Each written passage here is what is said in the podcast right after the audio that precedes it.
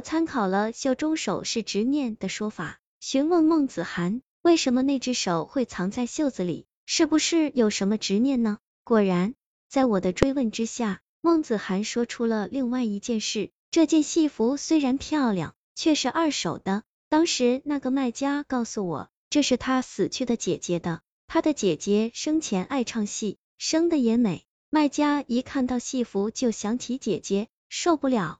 才把这么昂贵的东西便宜卖了，你看，这就是亮点，这就是可以挖掘的地方。我得寸进尺的提出去孟子涵家，想通过他自身再找找题材。孟子涵很大方的答应了。没想到他家非常漂亮，居然是独栋的小别墅。进门之后，我看到客厅里摆着许多女生喜欢的小玩意儿。我在屋里到处转，突然发现了一个相框，里面有。个很丑的小姑娘，我说这谁啊？这么丑？孟子涵愣了一下，然后飞快的把相框夺了过去。这是我的一个远房表妹，把这么丑的远房表妹的相片放在客厅里，太奇怪了。从她的家里吃完晚饭，我刚走出别墅，就撞在了一位大妈的身上。大妈很生气，先是对我进行了少喝酒的思想教育，之后一脸警惕的说。你不会是在和那个姑娘谈恋爱呢吧？哈哈，大妈，您这么八卦啊？哼，我是好心，那是个凶宅，以前里面住着一个有钱的胖子，现在却换成了那个女人。住在凶宅里的都不会是什么好人。大妈对人的偏见好深啊！但不知为什么，我的酒意还是被吓醒了一半，因为我突然想起来，孟子涵皮包里的手似乎不只有一只。我看过瘦瘦的，还有胖胖的。很快，我的新书《执念之手》得到了网络上的一致追捧。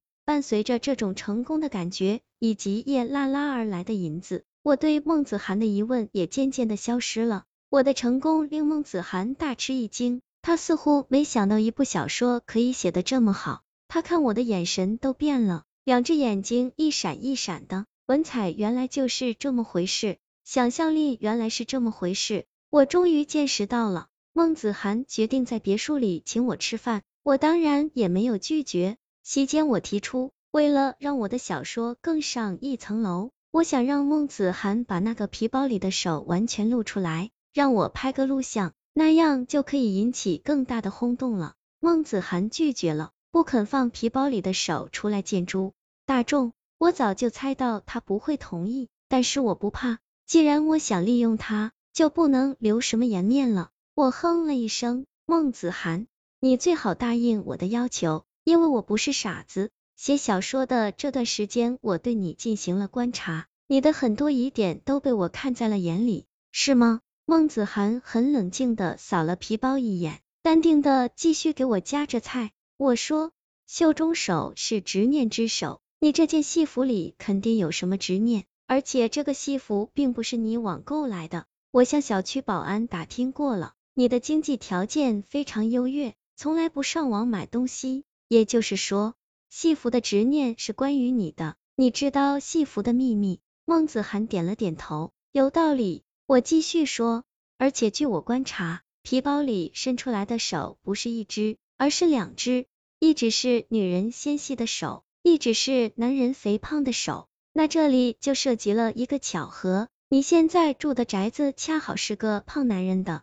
他意外失踪了。孟子涵还是点头，观察的很仔细。还有呢，我咬着牙说了下去，所以我猜测，戏服的主人是被你杀死的，别墅的主人也是被你杀死的，两只执念之手因此躲在你的皮包里，你才摆脱不了他们。孟子涵笑了，笑容很美，却带着一丝冰冷。我真没有看走眼，你的推理能力和想象能力果然出众。不过有一点你没有观察出来，而这一点非常重要，那就是我其实不是一个人，你还有同伙。我诧异的问，孟子涵把脸凑近过来，一字一顿的说，我不是一个人。我的脑海里突然闪过了那张拍的面目模糊的照片，孟子涵的脸是拍不出来的，因为。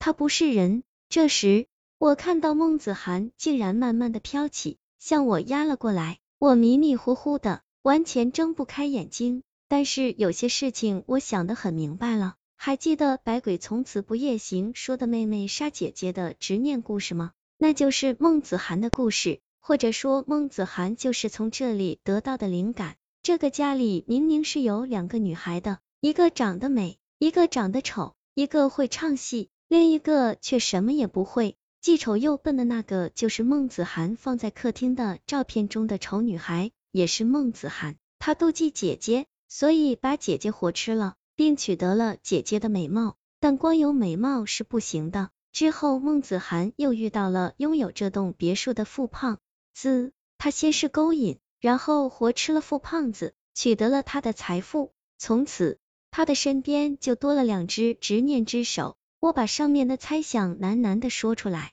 然后努力的睁开了眼睛。孟子涵正站在我的面前，我看到他惨白的脸上居然出现了好几个小洞。里面似乎有小虫的脑袋探来探去。他说：“你说的很对，小时候我特别自卑，便在家中自杀了。成了鬼之后，我学会了新的方法，那就是活吃。我活吃了姐姐和胖男友，只有这样，我才能取得他们身上的优秀特质。就像现在，我看中了你的文采，准备吃掉你了。我彻底惊醒过来，才发现自己居然被绑在了椅子上。”我面前的孟子涵已经缓缓的从地面上飘了起来，微笑着说：“自上美术班那天起，我就发现你是个特别聪明、有天分的人，我最羡慕这样的人了。所以我故意让你看到我的皮包，故意让你关注我。我知道你是小说家，一定会上钩的。我先是考验你，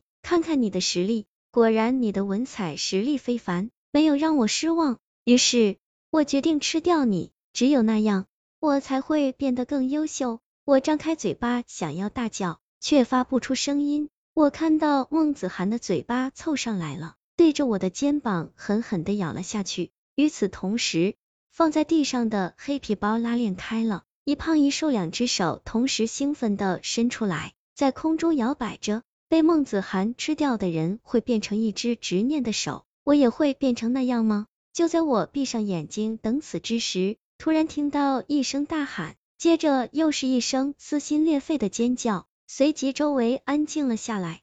过了一会儿，我不明所以的睁开了眼睛，我看到孟子涵倒在了地上，正痛苦的扭来扭去，然后他就化为一团雾气，消失在了我的眼前，而我的面前则站着一个陌生的男子。男子自我介绍叫陈晨，网名叫做。